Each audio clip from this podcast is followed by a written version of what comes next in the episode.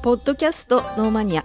この番組は農業視点で世界を見て考察して語るラジオです。渡辺美也です。株式会社リニアの篠田です。よろしくお願いします。お願いします。はい。さて今回のテーマはシーズン10農業資材輸入のリアルということで。はい。はいどんなお話になりますでしょうか？はい今回はですねええ。えっ、とシーズン6でえっ、と輸入依存する農業っていうのをお話ししましたけれども、あはい。でスピンオフとかもあの、うん。番外編もやりましたけど、うん。今回はさらにスピンオフ的な内容はい。ということで、はい。えっとまあ、僕があのヤシガラバイドという、うん。まあ、農業資材を、はい。えースリランカからまあ輸入してる、まあ、そんな仕事をしてるんですけれども、はい。あのまあ、それは輸入依存する農業の時にもね、うん。ちょっとお話をしましたけどあの円安の話をした時でしたかね、はい。えっとその番外編でうん、ミヤさんが、うん。貿易とか輸入はうん。馴染みないからわからないっていうお言葉をね言われててまあまあ確かにそうだなってまあうん。思ったんですよ。はい。で輸入に関してだけじゃないとは思うんですけど、はい。そのどんな仕事でも同じだと思うんですけど、はい。そのそのお仕事の、うん。その業界の深いところってまあ当たり前ですけどなかなかね、うん。あの見えないじゃないですか。はい。でその番外編とか輸入依存する農業のね本編のお話をしてる時にも思ったんですけど、はい。その特に貿易って、うん。あの僕たちの生活にかなり密接な仕事ではあるはずなんですよ、はい。農業資材って農業で使ってるし、はいであとは食品とか食料、えーとかあの医薬品だって輸入してるし、農業で言ったら肥料の原料だって輸入してるけど、はい。だからかなり皆さんの生活にはね、あの密接なはずなんですけど、はい。あのまあ、ここら辺ちょっと輸入依存する農業をね、き詳しく聞いてほしいんですけど具体的にそこで何が起こってるのかどんな風にお仕事が進んでるのかって、うん。まあ、見えてないじゃないですか。はい。なのであのそういった部分をちょっとその僕がそのヤシガラバイドの輸入事業者として、はい。農業資材の輸入っていうところにフォーカスをして、うん。えーちょっと伝えていきたいなと思いつつ、あのー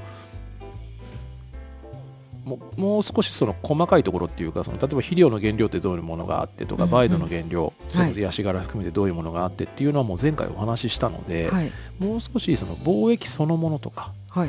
輸入そのものとか、うんまあ、そんなあの切り口ではい。とお話をさせていただきたいなと思ってます。はい。僕は輸入事業業者なんで輸入っていうところにフォーカスをちょっとする感じにはなると思うんですけど、はい。はい。でただあの本当にねそのリアルなはい。お仕事トークだけだと、まあ、ちょっと、まあ、面白くないというか、うんうん。あのそれだけだとねあのいろんなところでいろんな媒体であの調べれば情報入ってきたりもするんで、はい。もちろんそういうところにない情報をお話しするつもりではあるんですけど、はいまあ、プラスでその農業資材輸入のリアルなお話を伝えながら、結構こういうことあるよねみたいな、うん。うん。うん輸入ってこういうこトラブルがありますよとかこういう世界を見ますよとか、はい。そんなお話もちょっとできたらなと思ってます。はい。はい、はい。わかりました。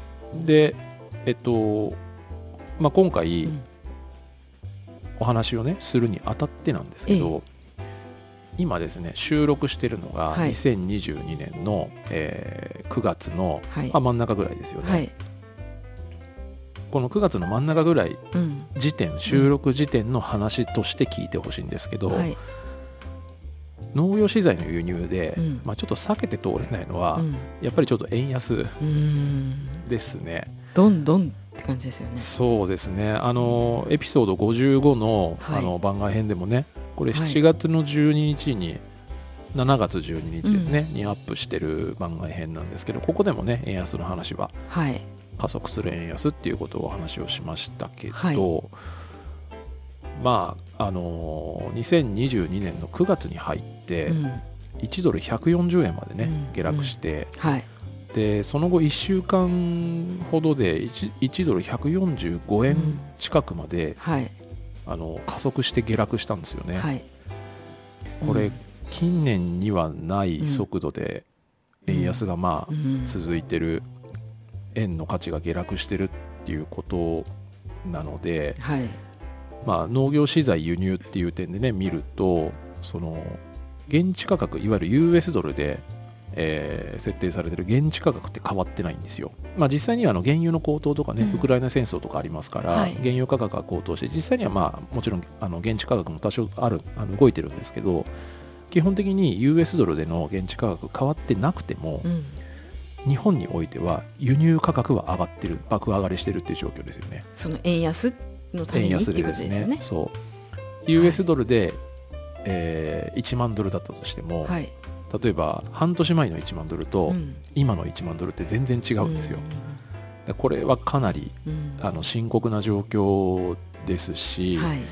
うち含めてこれあの農家農家さんとかも聞かれてると思うので、ね、ちょっとあの非常にあの複雑な話にはなっちゃうんですけれども、はい。複雑な気持ちになる話にはなっちゃうんですけど、はい。僕ら農業事業者は円安で輸入価格上がるじゃないですか、はいまあ、正直値上げします。はい。値上げしないといけないんですよ、はい。で僕らが原料まあ僕だったらヤシ殻バイトですね、はい。あのーこれを原料として輸入して、はい。それを、えー以前よりも値上げした状態で、うん。円安だから値上値上げした状態でお客様に販売します。うん。でそれがまあ農業とか、えーうちだったらあと土木土木関係とか緑化関係とか、はい。園芸関係とか、はい。そういった産業構造の中で各ジャンクションで価格が反映されてるじゃないですか。例えば僕がお客様に売ります、はい。お客様というのは例えば土を作るメーカーさんです、はい。でその土を作るメーカーさんは、ううんちが販売したヤシ殻バイドで、うん。さらに商品を作ってうん。次のお客様に売ります、あー。でさらにその次のお客様に売りますっていう各ジャンクションがありますよね。ここで各ジャンクションで価格が僕が値段上げてるんだから本当だったうんらその後も上げなきゃいけないはずなんはいですよ、はい反映されてるかどうかですよ。ね、うん。最終的に農家さんが販売価格に反映できてるかどうかっていうのがうんかなりここは重要だし、うん。今後あらゆる産業がそうですけど日本ってあらゆる産業の原材料は輸入なので、はい。値段上げていかないと、うん。やっぱりどっか必ずほころびが生じると思うし、そうですね。それが嫌だったら円安を止めるしかないはずなんですよ、うん。戻すしかないんですけど、ちょっとねうん今の状態ってすごく、そうですね。あくまでも繰り返しですけど収録時点の情報ですからね、はいはい。これ配信されるのちょっと先なので、はい。配信の時にこの状況がね、うん。変わっててくれるといいなと思いますし、まあ、どう変わるのかはね誰にも予想はつかないですけど。ねシーズン6のところでもその点結構心配されてましたよね。どこね。なかなか反映できなくて。うん、誰かがそれをかぶってる、負担が誰かに寄ってると思うんですよね、はい。だから単純な話その肥料の原料も全部輸入、はい。僕らが使うヤシ殻みたいなはい。肥料以外のうん。農業資材も全部輸入、っうん。ていうことは農家さんが販売するはい農産物の価格にはい。転嫁できてないと、うん。おかしなはずなんですけど、うん。それがちゃんとできてるか？ですよね、うん。だから市場がちゃんとその値上げを受け入れられてるかどうかはい。っていうことはすごく今うん。問われてると思うんですよ、はい。うん、僕ら消費者として立場消費者としての立場になれば安い方がいいのは間違いないんですけど、うん作る人がいる以上その人たちもコストかけてるんでね,、うんはい。それはやっぱりあのもっと可視化して、うん。もっと市場が受け入れられるっていう状況に持っていかないとダメなんじゃないかなと思いますね。うん。であの今回ちょっとその僕みたいな輸入事業者の立場でね、はい。ちょっとお話しするんですけど、はい。そのまあ、今円安なんで値上げをするって話をしたじゃないですか。はい。で、えっと、値上げするんですけど、うん。あのピンポイントで見ると実は僕らもロスは出るんですよ。ちょっと分かりにくいと思うんですけど、はい。えっと例えば僕の場合は、えっと、ヤシ殻バイドをスリランカから主に輸入してます。はい。でつまり仕入れ先がスリランカなんでスリランカにお金を払います。US ドルを払います、はい。でもともとまあ日本円ですよね。はい。で円安だから、うん。あのまあ、かつてよりもたくさん払わなきゃいけないんですけど、はいはいえっと支払うタイミング、うん。スリランカに対して支払うタイミングと、はい。日本側に販売して、はい。えー回収するうん売り上げを回収するタイミングってやっぱずれるんですよ、うん。はい。で、えっと、その時期がずれることによって円相場が変わるんですよね。はい。そうするとそこで今はロスが出るんです。円安がどんどん加速して進んでるんで例えば1ドルが100円だとして、はい。それがずーっと一定だったはい。ら時期がずれてもロスは出ないんですよ、そうですね。ただ今はあの加速度的に円安が進んでるんで、はい。払ったタイミングと、はい。えー売上を回収するタイミングロスが違うのでお客様に、うん。そのうちの取引先に、はい。えー、と円安を反映した価格が提示できないんですよ。なるほど。提示するのが間に合わないって言った方がいいですね、うーん。円あの値上げはするので、うん。提示はするんですけど、うん。ただ提示したから、うん。昨日納品した商品、うん。この価格に変えますねとはできないじゃないですか、うん。そういうタイムラグでうん。一時的なロスが出ます、うん。要は僕らの、えー価格提示価格改定ですね、うん。お見積もりの新しい値段になりますっていう円安なんでっていうこの価格の改定が間に合わないぐらいの速度で円安が進んでるんです。うんちょっとイメージつきにくいですねここ。うん。まず最初に篠田さんがはい。まず日本のお客さんから注文が入ります。はい。注文が入った時点ではい。スリランカに頼む。はい。でそこで、えー商品を送ってもらってその支払いをします。はい。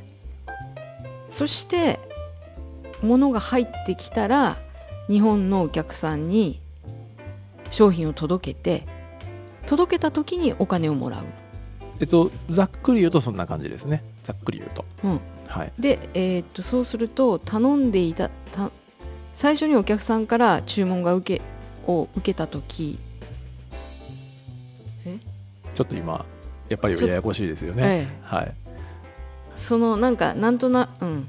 100円の時はあれだけど、えー結局そのタイムラグがあるとあって円安になってるから日本のお客さんが払うお金が増えるっていうことですかね。あえっと日本。まあちょっとねごめんなさい、うん。僕の伝え方もややこしくてちょっと違うんですけど。はい、はい、あのうんまあだから時期がずれるからうん。ロスが出るっていう説明にとどめといた方がいいかもしれないですね。ざっくりと聞くっていうことで。ん。あの国内だったら全部がね、うん。仕入れも、えー販売も同じ通貨でね。国内つ、えーうん国内取引だったら売りかけ買いかけのはい。関係性ができてる、はいではい。そこでのタイムラグっていう、うん。えーことになるんですよ、うん。まあ、キャッシュフローに反映されるんですけれども、あのうん、海外だと、うんまあ、さっき言ったやっぱ為替の変動っていうのははい。非常に大きく、そのはい。変動幅でロスができるってことですね。でその変動幅、えー変動幅を反映させたうん。見積もりをうん。お客様に提示するっていうことのタイミングっていうのがねやっぱりねその物流でそれを読んでね。あのこれぐらい変わる上がるかもしれないとか下がるかもしれないっていうのを読んで見積もりは出すんですよ。見積もりは出してるんですけど、うんうんうんその読みが追いつかないってことです、うんうんざっくり言うとね。なるほど。あのであとはねその全ての輸入事今僕は輸入事業者、はい。農業資材の輸入事業者の立場で話をしてますけれども、全ての輸入事業者が、えっと払うタイミングは共通でもないはずなんですよ。うんうん。あの僕とうん。同業他社は、はい。えっと支払いのタイミング例えばスリランカに支払う、はいえー仕入れの代金を支払うタイミングっていうのは別なんですよおそらく。うん僕が知る限り分かれてますし、はい。それによってもまた変わるんであーちょっとねここはね、うん。結構突っ込んでいくとだいぶややこしい話になっていくんで、ちょっとこの辺りにねとどめておこうかと思いますけど、はい。ポイントとしては、本来相場がそんなに動かなければ、うんうん。あのロスは出ないはずなんですよ、うんうんうんあのキャッシュフローとは別ですよ、はい。うん。キャッシュフローとは別なんですけど、その A という取引の中で、えー、と簡単に言うとその仕入れる時仕入れる金額とはい。販売する金額で、はい。あまりにも誤差というか、うん。想定しているよりも、うん。あの大きな差が出てしまいしかもそれがうちにとって赤字になるということ、これは相場が安定していれば出ないうんはずなんですけど、今は相場が不安定なんでうん出るってことですね、なのでまあ今回の円安は、うん今回というのは、えっと、2022年の9月ですね、うん。9月半ばのこのはい。円安の進行っていうのは、まあ、今僕輸入事業者としての立場で話してますけど、はい。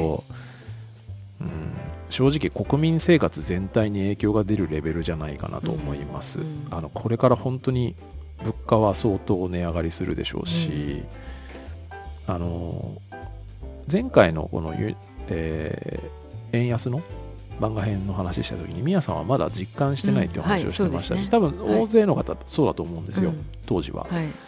でもじわじわ来ると思います、ね、じわじわ来てます。そうですよね、うん。だから相当結構きついうんと思うんですよね、だからちょっとね、うん、輸入やってるとやっぱ敏感になるんですけど、うん。それ輸入という話を抜きにしてもちょっと危険なんじゃないかなとあらゆる原材料をね輸入に依存してますから、日本は、うん。ちょっと怖いなとは思いますね、うん。ですいません。ちょっと前振りが長くなりましたが、はい。はい。まあ、農業資材輸入のリアルということでね、うん。今回ちょっと先に円安の話を、はい。はい、もうあまりにもインパクトあったんではい。話をさせていただきました。でえっ、と農業資材輸入なんで、うんまあ輸入にフォーカスした話ではあるんですけどまずじゃあ貿易っていうところ、はい。貿易って何ですかねっていう話をちょっとしたいと思います、はい。はい、定義があるのかなと調べてみたんですよ、はいはい。そしたら、うん。あのまあ定義なのかな。定義と言っていいと思うんですけどあのジェトロはいですね、えっとはい。日本貿易振興機構はい。が設定している定義が一応定義らしきものが一応ありました。はいなのでそれを参考にご紹介します、はい。はい、貿易とは、うん。なんか勉強みたいになってますね、うん。はい、貿易とはですよ。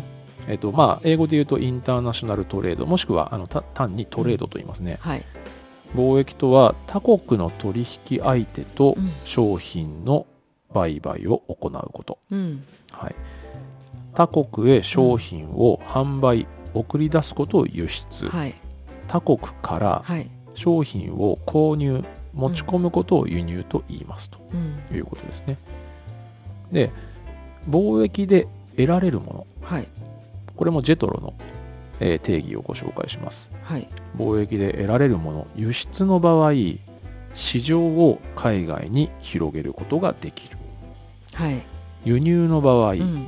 日本にはない商品を扱うことができる、はい。低単価で、低単価でね。はい、でも今は微妙ですね。円安なので。ああそうですね、はい、今までの金額に慣れてるとね、そうですね。うん、まあの基本的な概念としてということでしょうね、うんはい。これは、はい。はい。なので、まあ、輸出の場合と輸入の場合これそれぞれが今言ったように貿易で得られるものとしてジェトロによって設定をされてます、はい。はい、で国内取引との違いうん。ですね。これもジェトロが、えー歌ってることなんですけれども、はい。まあ貿易国内取引との違いについてです。はい。まず国が違う。はい。それから言語が異なる。はい。それから商習慣も異なる、はい。はい、それから意思疎通のリスクがあるうん。ということが、えージェトロが言ってます。国内取引との違いということで、あちょっとここはね正直僕は、うん。えーハテナです。あそうなんですか？ハテナです、うん。はい、これちょっと後で解説します、はい。あのねちょっとこのジェトロのうん。国内取引との違いについては僕ちょいちょいちょっと突っ込んでますんで、わかりました。はい、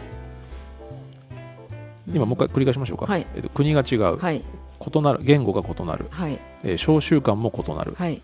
意思疎通のリスクがある、はい。でこれハテナです。これはあの国内取引と貿易と違うところっていうことですよね貿易が国内取引と違うところっていうことですね。はい、でさらに続きますね、はい。えっ、と国内取引との違いですね、うん。法制度が違う、はい。まあ、これは国が違うからですね、それから国ごとに輸出規制輸入規制がある。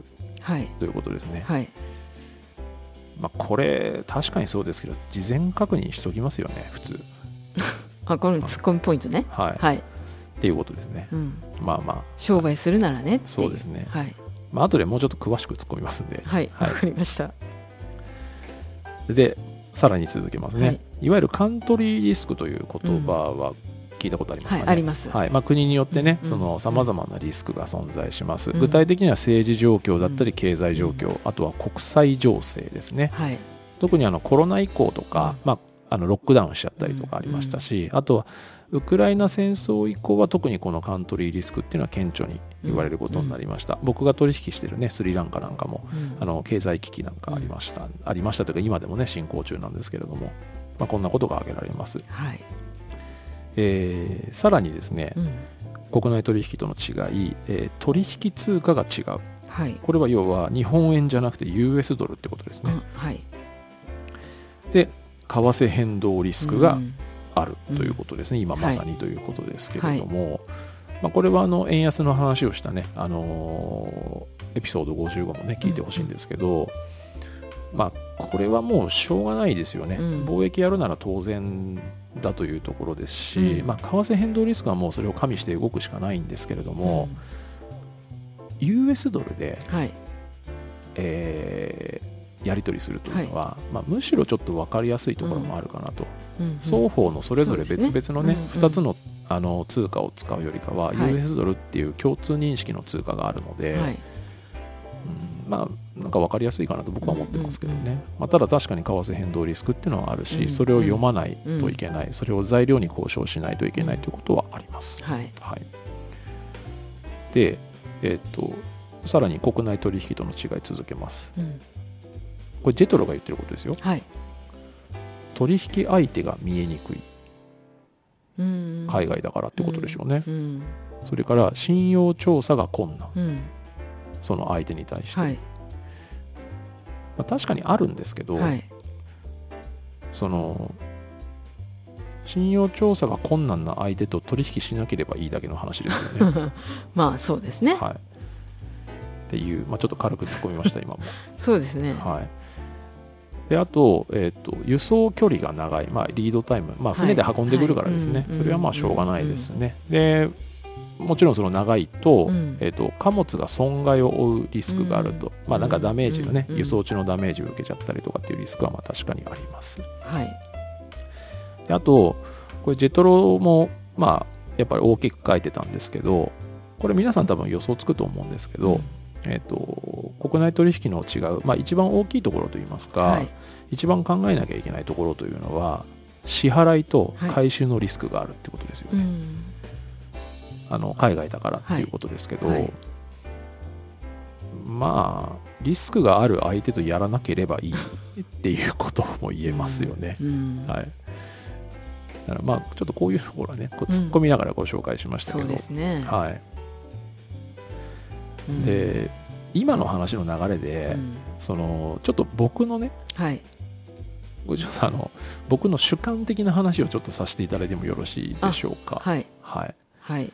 お願いします。いくつかねその国内取引の違いっていうのを今突っ込みながらお話ししましたけど、はい。もう少し突っ込んでみますんで。あさっきのジェトロのそうそうそうそう、はい。ジェトロがうん。あのお話ししてるはい。貿易について、はい国内取引との違いについてもっと、もうちょい突っ込みます、はい。僕の主観ですよあくまでも、はい。違うという人がいいるかもしれないしいてもいいと思いますので、はい。一応お話しさせていただくはい。と、えー国内取引の違いの冒頭でお話ししたうん。意思疎通のリスクってありましたね、はい。はい。これなんですけどその、まあ、意思疎通のリスクとか召集感が違うとかねうん。そういうのありました。言語が違うとか、うんまあ、言語が違うのは当然ですよね、はい。で召集感の違い、うん。であと思考の違いとかね、うんそれって日本国内でもありますよね、うんうんありますよ。ねありますよ話が通じない相手とかいるじゃないですか、いますね。うん。と話わかんねえなこの人っているじゃないですか。あと同じ言葉を使っていてもうん。違う意味になるとかいうようなことだってありそうな気がしますまあ、でもそれも結局意思疎通が難しいってことになりますよね、はい。だからそういう相手は別に海外だからとかじゃなくて、うん日本国内でもいるので、はい。まあお互い様というか人によるというか、うん。うん。なんかそんな気はしますけどね、うん。はい、で言語の問題もうん。結局あの例えばまあ僕ら大体みんな英語を使うわけですよ、はいはい。であの共通言語で、うん。よくよく僕ら broken English とかって言うんですけどいわゆるネイティブじゃなくて、はい。外国人である、えー、と英語話者ネイティブ英語話者いますね、はい。アメリカ人とか、はい。はい。カナダ人とか、うんうん。イギリス人以外のうん。僕らのような外国人がうん。使う、まあ、よく Asian English って言ったり broken English って言ったりしますけど、うん。まあ、そういう共通の言語がはい。あった方が、うん。あった方がというかそれを使った方がうん間違いが起こりにくいっていうのは僕らちょっと体感としてあるんですよ、うんううん。んだから言語が違い、はい。そしてそれぞれの母国語とは違う共通の言語を使うことで、うんうんうんミスが少ないっていうことはあると思います、へえ。あのまあ、話せなくても、うん。あの例えばメッセージ、うんうんメールとかでその英語をお互い使うっていうことの方が、はい。僕は安全だと思いますね、うんあのお互い母国語を使ってそれを誰かに翻訳してもらってってやっぱりその翻訳のあの訳し方とかによってやっぱり誤差が生じることってやっぱ多々あると思うんですよね、でやっぱり共通言語は持っといた方がいいかなと思います、うん。であとそのごめんなさい。ちょっとねその国内取引との違いについてのツッコミに戻りますけど、はい。まあ、その召集感の違いとか思考の違い話が通じない相手なんて日本でもいるよねってことなんですけど、あのそもそもこれってその海外だからってことじゃないですか。うん。相手が海外だからいろいろ距離もあるよねとかっていうことじゃないですか、うんうん。はいはい。海外だからっていうのはその僕の仕事をしてる上でのあくまでも主観的感想なんですけど、はい海外だからっていうのは物理的な距離を除いてうん。物理的には離れてるわけですよ、でもそれ以外では感じるものではないと思ってるんですね。うん。感じるならやめるべきだと思いますそのしビジネスを。なるほど。はい。あのーというのは、はい。さっき言ったように、ん。その海外だから話が通じないよねとか召集感が違うよねって考えるんだったら、うん。もうそもそもなんかできないって言ってる言い訳を求めてるようなものだと思うんですよ、うん。そんなものは関係なくやっぱビジネスはしなきゃいけないし、うん。そこで利益を生み出さなきゃいけないわけですよね、うん。でその物理的な距離があるからうん。仕事がうまく進まないみたいなことって、うんただの言い訳でしかないはずなんですよ。言い訳っていうかジェトロはこういうリスクがあるよっていうことを言ってるだけの話じゃないの。でまあ、ね。そうなんですけ考どえるよっつう話なんじゃないの。それを言われてしまうとちょっあとこの先の話が。はい。はい すいません、うんまあそうですね。ちょっとまあそこは省きますか、わかりました。今思いっきり宮さんに突っ込まれたんで。いえいえいやすいません。いや確かにそれを覚悟してやる必要ありますよねまああの物理的な距離問題も、うんうん。結局その現代に存在する、うん。そのまあ、コミュニケーションツールってたくさんあるじゃないですか。はい。だから物理的な距離も正直それで解決可能ですよね、うん。うん、毎日リアルタイムに僕もやり取りしてますし、ね普通にメッセージアプリとか、うん。まあ、メールだってありますし、うん。そういったものでカチャカチャすればそれで普通にできるわけですよね。意思疎通についてのリスクの中での物理的な距離っていうことですね。うん。まあ、宮さんさっきねその、突っ込みましたけど、はい。それあの注意喚起をしてるだけなんじゃないのっていうふうはいに突っ込みましたけど、まあ、確かにそうだと思うんですね、はい。ジェトロとしてはもちろんあのネガティブにこれを発信してるわけではないと思うんですよ。はい。うん。ただそのもう少しあのハードルをいい意味で低くん。海外とうん取引をするうんっていうこと、ビジネスをするっていうことに、うん。ハードルを低く感じて、うん。もう少しこうアクセスしやすいえーようなうん。日本の社会というか日本のビジネス会話になった方がいいんじゃないかなと思うんですね僕は。はいだから、確かにうん。ここに書いてある、うん。あごめんなさいここに書いてあるという、うん。今台本見ちゃいましたけどそのジェトロが言うような、はいあの召集感の違いとか、うん。言語が異なるとかっていうことは間違いではないんですけど、うん。うん、なんかねそれがこう日本ってこう日本の枠内だけでビジネスをしようとしてるように僕には見えあてるしそういう人たちがすごく、方がね。うん、すごく多いなと思う源泉がここにあるんじゃないかなと思うんですよ。あー。あそのことが一番言いたかったことなのかな。うん、篠田さん。どうなんでしょうね。まあわかんないですけど。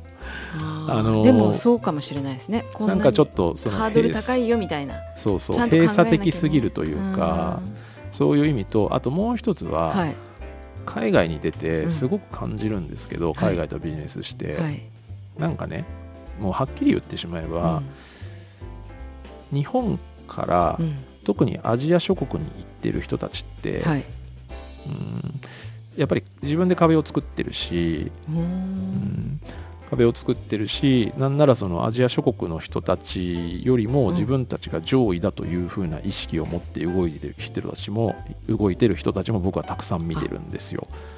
でそういう時にうん。言語が違う小習慣が違うっていう、思いっきり日本人史観でここに書いてあるじゃないですか、はいはい。そうじゃなくて、うん。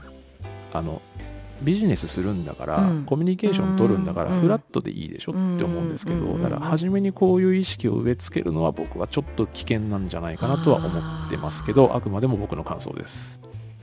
あーまああの多分私今こここだけでしか見てないからはい。これ以外にだからこうしましょうとかっていうようなことがうんうん。ああまりないないっていうことっていうかまあ、難しいですね。その結局情報発信してるわけですよジェトロは、だからこれは間違いじゃないと思うんですけど、はい。あの幸いにしてかどうかわかんないんですけど、はい。僕はこういうの全く知らずに全く見ずに海外に出てるんで,、ん。で何の準備もしてなかったんで逆に海外の人に教えてもらいながらで日本のお客様にも教えてもらいながらっていうやり方をしてきてるので、なるほだからどねちょっと僕は異質だとは思うんですけどね。でもそれはすごく良かったんですよねきっとあの現現地に溶け込み溶け込んでるつもりはないですよカレー食べれないんで。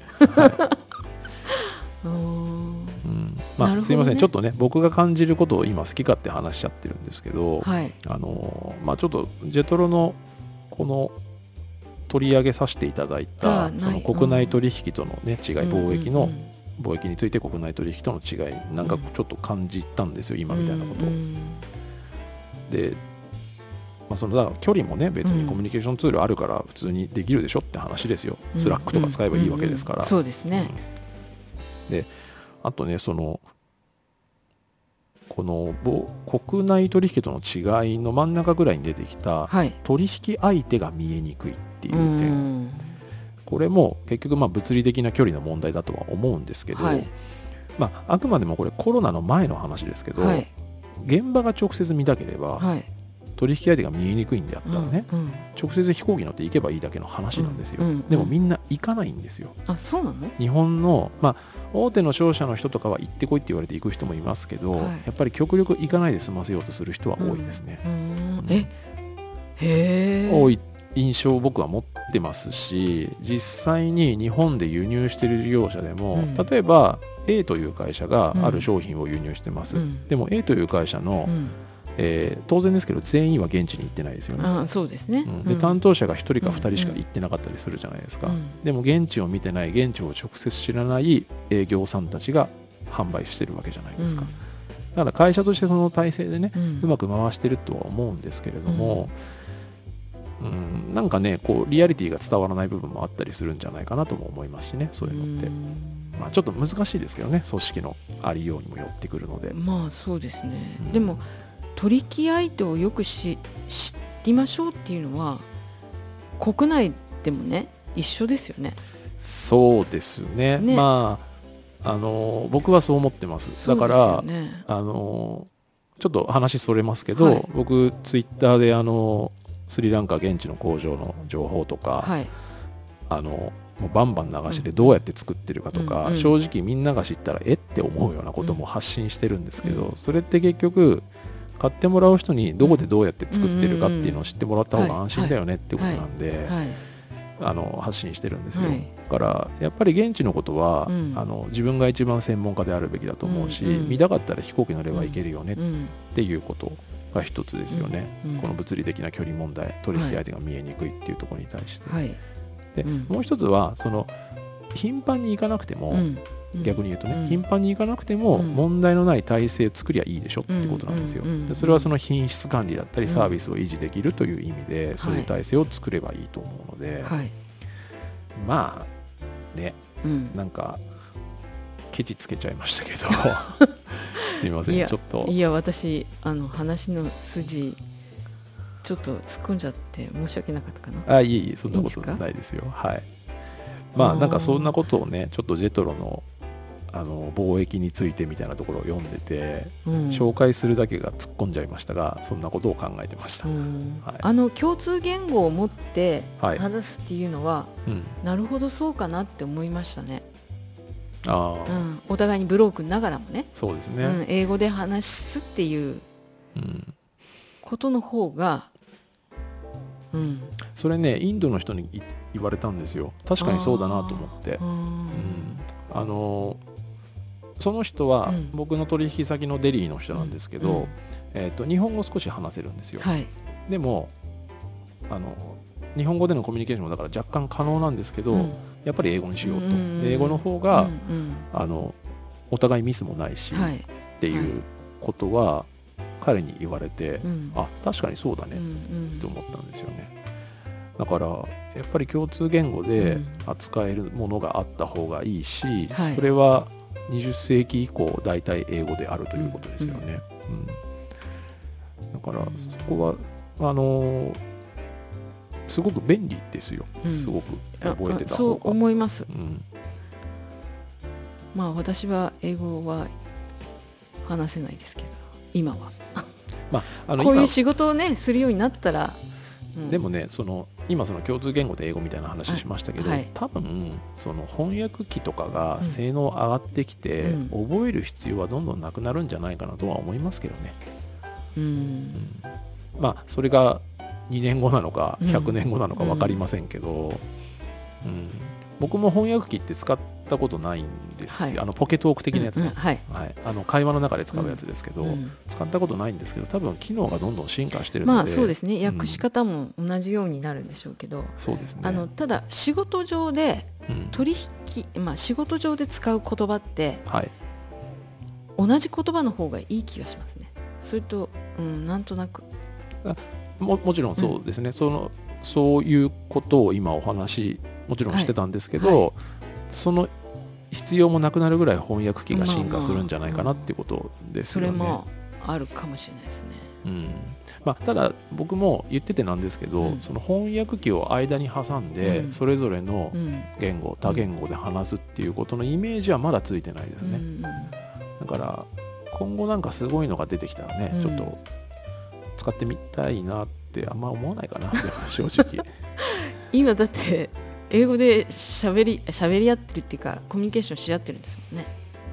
うんまあそうですね、うん。そのもちろん僕の英語もねそのお恥ずかしい限りの,、うんうん。あの語学力ではあるんですけどコミュニケーションを取っててその会話をしてる時にね、あの通常の会話であっても仕事の会話じゃなくてはいも、間に1個機会を挟んどくっていう違和感はまだちょっとある段階かもしれないですよね、うん。だから50年後とかにね、うん。もしかしたらわかんないですけどドラえもんの翻訳こんにゃくみたいなのが出てきて、なんかこの飴舐めたらうん。1時間はあの30言語話せますよとかね、うん。そういうのがもしかしたらできるかもしれないし、うん。そうなってくるともう多分フラットにね使えるかもしれませんけど。そうですね。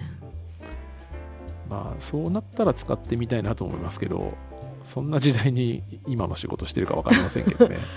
うん。まあ翻訳機の発達レベルですね。発達ななんか雑談とかうん。普通の会話でそれをやるのは全くいいいいんですけどはい。仕事で使う言葉なんか特に重要な言葉って言語って一つの方がいいような気がするんですよね。うん。それさっきと一緒ですね。一緒一緒。さっきと一緒ですね、うんそそそその必要がないぐらい翻訳機が進化するかって話ですね、うん。はい、僕でもねちょっと逆のイメージ持ってて、うん。あの仕事で使う翻訳機が、うん。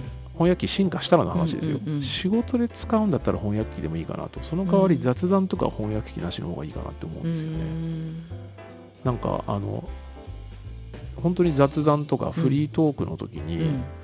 翻訳機確認してってみたいな、うん。このワンクッションって多分すごくノイズになるんじゃないかなと思うんですよ。まあ考えるとねノイズになるぐらいだったら仕事もそうなのかもしれないですけどね、うん。うん。なんかそんな印象を持ってますね今。なるほどね。はい。はい。すみません。ちょっとなんかお話がぐるぐるしちゃいそうですましたねねはい。でえっ、とまあ今ねそのジェトロのうんえー提供してるというかね、うん。そのジェトロが歌ってる国内取引との違い貿易について、はい。について僕の主観で突っ込んではいるんですけれども、はい。まだねちょっとこの若干の突っ込みは続くんですけど、はい。あのーさっき取引通貨の違いとか、あと支払い回収のリスクっていうね、はい。はい。その国内取引とは違いますよって話をしましたよね。うん。でそこについてもうん。ちょっと、あのー少し詳しくはい。あのお話をしたいなと思ってるんですよ。これはい。貿易の独特のところなので、はい。でお話ししたいなと思うんですが、ちょっとね多少細かい話になるので、うん。それはちょっと次回に回しましょうか。はい。はい。わかりました。なのでちょっと初回はこここまで。こまでということで、はい、はい。貿易とは何ぞやと、そうですね。国内取引との違い。ジェトロ言ってるけど本当にそうかっていうまあ否定するわけじゃないですけどね、ちょっとまああの多少思うところがあったのうんですいません、好き勝手な意見を言わせていただきました。はい。で次回はえっ、とその続きで、うん。あのと特にまあ輸入の、うん。輸入の時の、はい。今回ね、まあ、輸入事業者として僕お話ししてるんで、うん。えっと輸入の時の支払いについてどういう支払いがあるのかっていうことと、どまあ、その支払いの種類いくつかってそれをどういうふうに選んでるのかっていう話はい。をしてはい。でその後その貿易主に輸入における、まあうん。ざっくりとした取引だったり契約だったりについてのお話をしようと思います。はい。はい。わか、りました。はい、はい。では本日はここまでありがとうござはいいました。ありがとうございました